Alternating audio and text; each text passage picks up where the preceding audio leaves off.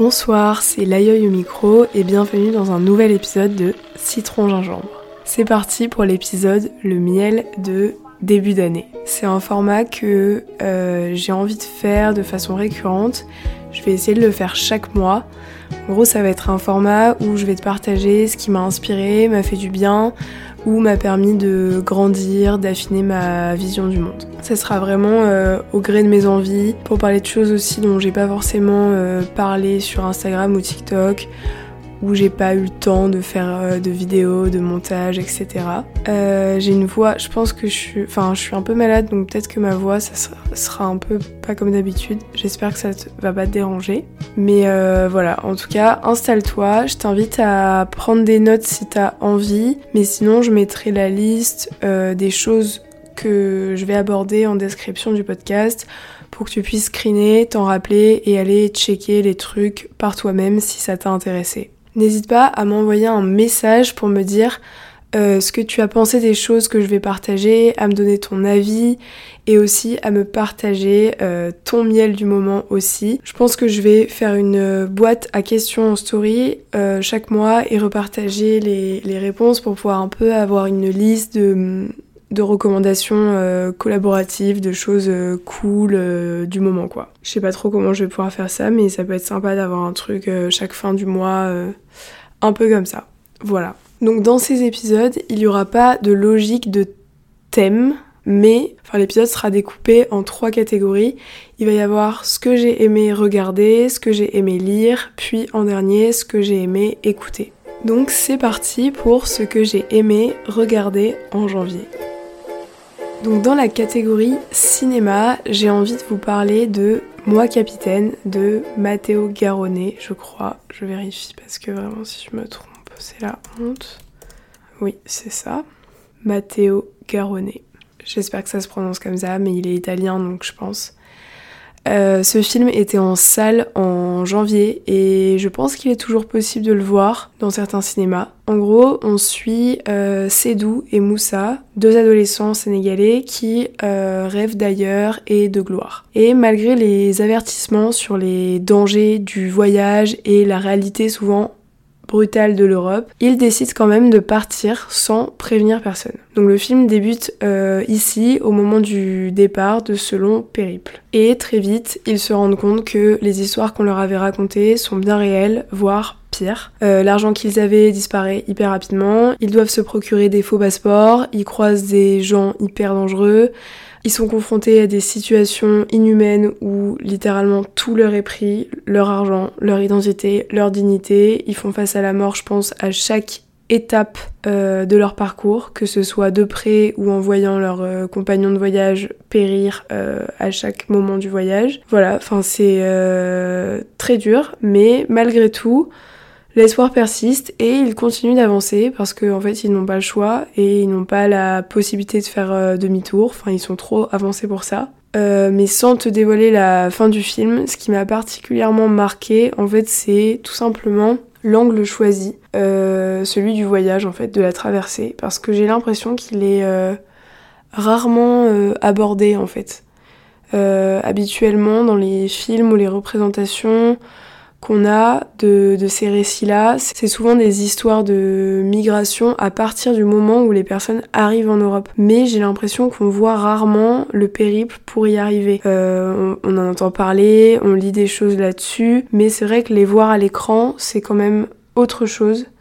Euh, c'est très difficile, c'est extrêmement difficile, mais je pense que c'est essentiel surtout à notre époque où euh, ces récits peuvent être euh, volontairement invisibilisés par les médias et, euh, éloignés de notre réalité quotidienne, ce qui rend, j'ai l'impression, les gens de plus en plus insensibles et déconnectés de, de ces sujets, je trouve. Après, c'est important de rappeler que c'est un film, que les personnages sont quand même, voilà, un peu érotisés, enfin pas érotisés, euh, placés au rang de héros avec euh, toutes ces choses qui leur arrivent et la façon dont ils s'en sortent euh, hyper rapidement et tout.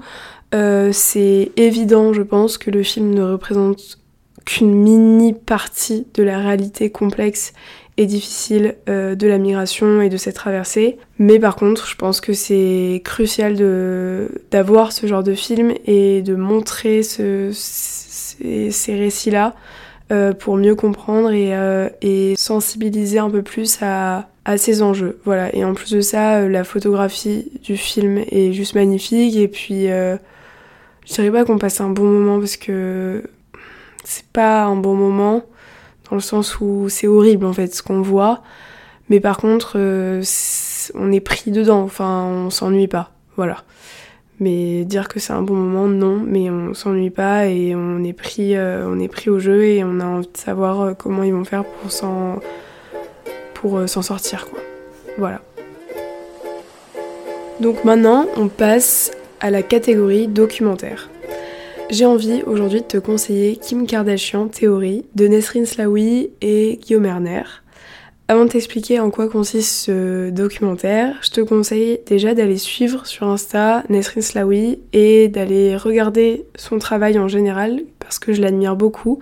Elle est euh, journaliste, écrivaine et podcasteuse. Elle euh, parvient toujours à rendre euh, des sujets très accessibles, elle est toujours très pertinente et juste, je trouve. Elle est engagée, bien sûr, et met de la lumière sur des sujets et des récits qui sont souvent invisibilisés. Euh, son podcast Légitime est super aussi. Je t'invite vraiment à l'écouter. Et là, en janvier, elle a réalisé un documentaire sur Kim Kardashian qui est sorti et disponible gratuitement sur Arte. Euh, que j'ai vraiment, vraiment, vraiment kiffé parce que euh, le sujet, en fait, tout simplement, genre tout le monde connaît Kim Kardashian, qu'on la suive ou pas, qu'on aime le personnage ou pas, on la connaît forcément. Euh, qu'a-t-elle fait? Certains diront vraiment pas grand-chose, mais pourtant, elle est aujourd'hui la femme la plus suivie sur les réseaux sociaux. Donc les deux journalistes se sont demandé pourquoi ce succès, pourquoi cette fame, comment elle a réussi à bâtir cet empire et puis surtout qu'est-ce que ça dit de notre société, de notre rapport aux réseaux sociaux, à la réussite, euh, aux normes de beauté, au corps?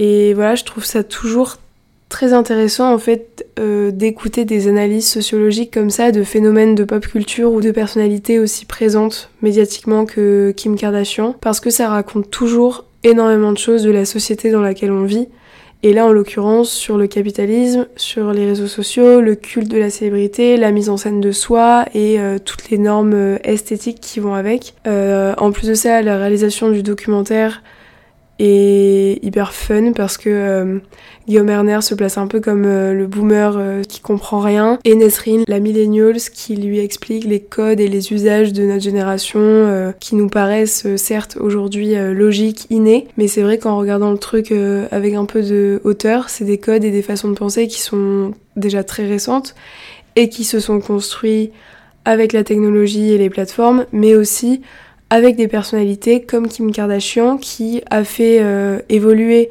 l'utilisation d'Instagram, enfin en tout cas euh, l'utilisation que l'on a d'Instagram aujourd'hui, autant que Instagram a pu la faire évoluer elle et a fait évoluer sa célébrité. Et puis ensuite c'est vraiment euh, voilà toutes ces facettes de de ce personnage complexe qui sont analysées. Donc ça parle bien évidemment de sa quête de la perfection, la façon dont elle a modelé son corps, qui dit énormément du rapport au corps euh, et à la beauté des femmes d'aujourd'hui en général et des injonctions euh, qu'elles peuvent subir. Et c'est intéressant de voir comment euh, Kim Kardashian a utilisé ça, son image, pour en tirer profit et gagner en célébrité. Comment elle s'est soumise aussi au male gaze, à ce regard masculin en devenant un fantasme pour au final mieux le contrôler. Elle a assumé sa sextape, joué sur les polémiques, utilisé son image de sex symbole pour réussir et créer un énorme euh, empire. Enfin voilà, c'est quand même euh, fou en fait euh, ce qui se passe avec ce personnage. Et il y a aussi bien sûr toute sa casquette de mère célibataire entrepreneuse qui est analysée, le matriarcat que représente euh, toute leur famille, tout ce clan des Kardashians et leur télé-réalité avec euh, Chris Jenner aux manettes. Euh, voilà, et puis le documentaire n'oublie pas bien sûr de nuancer la personnalité et les facettes de Kim Kardashian avec ses côtés problématiques aussi bien sûr. Euh, enfin voilà, c'est un documentaire très complet sur un personnage complexe qui fait énormément réfléchir sur la société dans laquelle on grandit. Maintenant, on passe à la partie expo en janvier que j'ai aimé regarder. Euh, c'était l'exposition de Sophie au musée Picasso qui est terminée maintenant, mais j'ai quand même envie d'en parler parce que moi cette expo elle m'a chamboulée. Je crois que c'était la première fois qu'une exposition euh, a réussi à me faire rire et pleurer en 2h30 dans un même espace. Enfin, c'est très compliqué à décrire parce que c'est l'art et que c'est euh, et que c'est très personnel, mais euh, mais elle aborde des sujets très forts comme euh, la mort, le regard sur les choses, la transmission, sur ce qu'on fait des choses, sur ce qu'il reste de nous quand on part. et puis voilà, tout ça avec son expérience, des récits intimes et des mises en scène, mises en place, agencement de, de mots, d'objets, de, de tout. En fait, c'est vraiment une exposition où l'artiste te parle. Enfin, et c'est vraiment, j'avais jamais ressenti ça.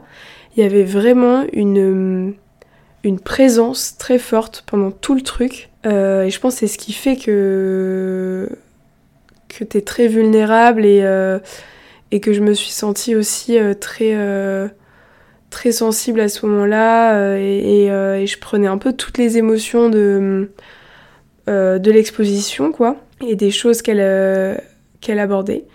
Mais c'est vraiment assez fou. Il y avait aussi toute une partie euh, sur ces projets qu'elle a pas fini pour apporter une réflexion sur l'inachevé, sur les débuts d'idées et tout que j'ai beaucoup aimé.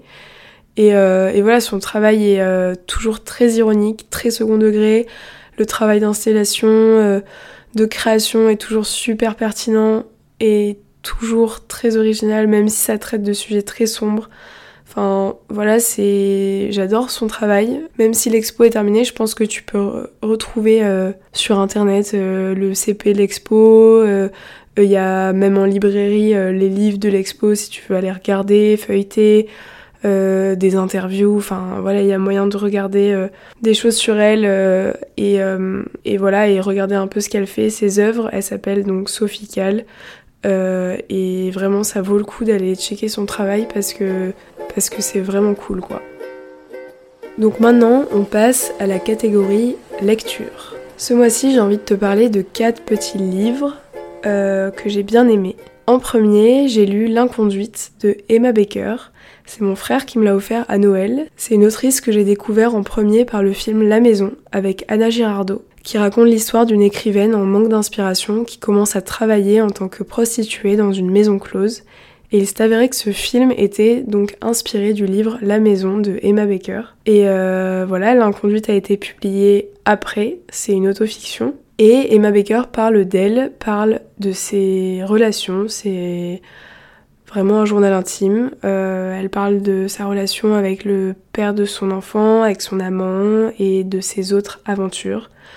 Euh, c'est cru, c'est son intimité. Donc euh, parfois elle m'a insupportée, parfois je me suis reconnue, parfois je la comprenais pas, mais en tout cas ça, ça interroge. C'est un roman euh, intime qui parle de beaucoup de choses au final, du sentiment de se sentir oppressé, de se sentir dans une case, euh, des relations aussi entre deux personnes qui ne viennent pas de même milieu social, de la difficulté de celle-ci, de méprise de classe évidemment. Ça parle aussi de pulsion, de quête de plaisir, de fantasme, du besoin de validation masculine, du regard de l'autre en général, du besoin de plaire et aussi beaucoup de masculinité. C'est euh, à la fois léger par la forme, euh, du livre, par euh, son, son, ton, son, sa façon d'écrire, par son humour, euh, par la manière un peu voilà journal intime du livre, mais à la fois assez politique. par la pluralité des sujets abordés. Donc voilà, j'ai passé un bon moment parce qu'elle m'a fait rire et réfléchir sur certains trucs. Après des fois elle m'énervait un peu parce que de l'entendre se plaindre, de se sentir très enfermée dans, dans des relations et des situations, mais revenir sans cesse, enfin voilà, on sait pas trop où elle veut en venir. Euh, j'ai un peu l'impression, moi, mon, mon, interprétation, en tout cas, que j'en fais, c'est que euh, voilà, c'est le récit d'une euh, jeune femme qui elle-même perdue et tiraillée entre plein de choses, entre ses envies, ses désirs, son besoin de liberté, mais surtout son envie d'être aimée, quoi. Voilà. Pour continuer un peu dans la thématique désir et envie d'être aimé, j'ai lu le petit livre L'occupation d'Annie Arnaud. C'est également de, de l'autofiction. Visiblement, j'adore ça, puisque euh, Annie Arnaud raconte ce qu'il se passe dans sa tête lorsqu'elle apprend que l'homme qu'elle a beaucoup aimé a rencontré une autre femme. Donc c'est une description intime et honnête sur ce qu'elle ressent, de la jalousie et euh, de toutes les pensées envahissantes qui en découlent et qui virent à l'obsession. Donc dans ce livre, Annie Arnaud a écrit une phrase qui, euh, pour moi, résume un peu pourquoi j'aime autant ces livres. J'ai envie de vous la lire. Parce que euh, si tu n'as jamais lu Annie Arnaud, moi c'est pour ça que je l'aime bien. Donc je vais te lire. C'est assez court. Je m'efforce seulement de décrire l'imaginaire et les comportements de cette jalousie dont j'ai été le siège, de transformer l'individuel et l'intime en une substance sensible et intelligible que des inconnus, immatériels au moment où j'écris, s'approprieront peut-être. Ce n'est plus mon désir, ma jalousie qui sont dans ces pages, c'est du désir, de la jalousie, et je travaille dans l'invisible. Oh non, là il y a mon voisin qui commence à faire du violon. J'espère qu'on va pas entendre en tout cas, voilà, c'est pour moi, c'est cette manière, euh, cette manière que je vois les récits d'Annie Arnaud, parce que à travers euh, des expériences tellement personnelles, des, des descriptions tellement précises, euh, sans chichi, sans transformation, c'est toujours quelque chose de plus grand qui est raconté, c'est des sentiments universels où chacun, je pense, peut trouver un peu de soi dans ce qu'elle écrit.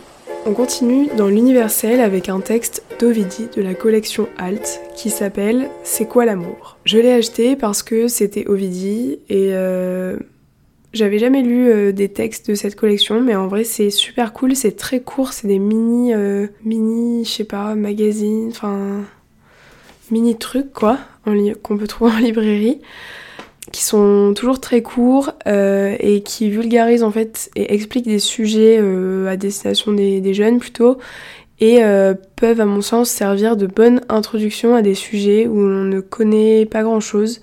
Il y a des sujets beaucoup plus concrets que c'est quoi l'amour, mais toujours est-il que c'est un plaisir de lire Ovidie et pour ceux qui ne la connaissent pas, c'est une autrice et réalisatrice féministe engagée et dans ce petit truc, le texte, euh, elle apporte sa vision de l'amour et nous éclaircit un peu sur l'origine de l'amour, sur le couple, sur euh, les représentations de l'amour et leur impact, puis elle propose une définition euh, de l'amour beaucoup plus égalitaire, respectueuse et libre. Voilà, c'est évidemment très simple à lire et je pense que c'est une bonne introduction si tu veux découvrir son, travail et, réfléchir un peu sur l'amour et la vision que tu peux en avoir.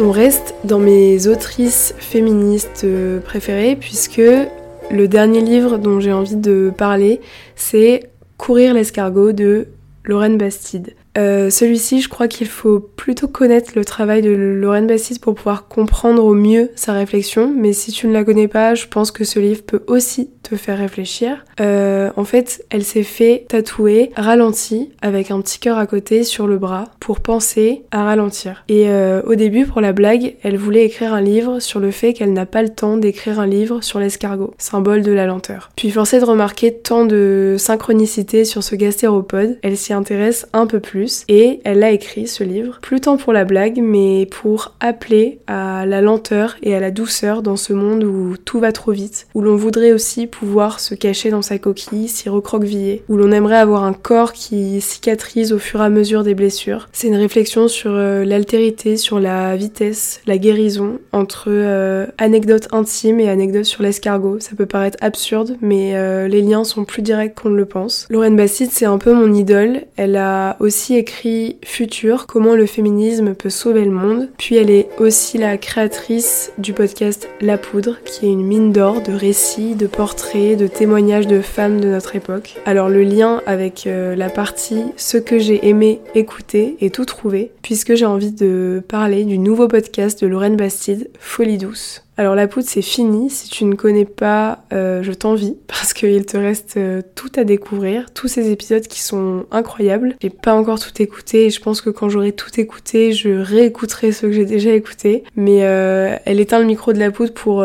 pour en ouvrir un autre, pour ouvrir le micro de Folie douce, son nouveau podcast sur les questions de santé mentale. elle a vraiment envie de libérer la parole sur ces sujets sur ses souffrances, sur ses maladies, sur la sensibilité, etc. Comme elle a pu le faire sur euh, les violences euh, faites aux femmes, sur, euh, le patriarcat, sur le sexisme, sur le féminisme, etc. Il y a déjà deux épisodes de sortie avec l'écrivaine Chloé Delhomme et Voyou, et c'est déjà super. Les épisodes sont toujours aussi puissants, impactants, inspirants.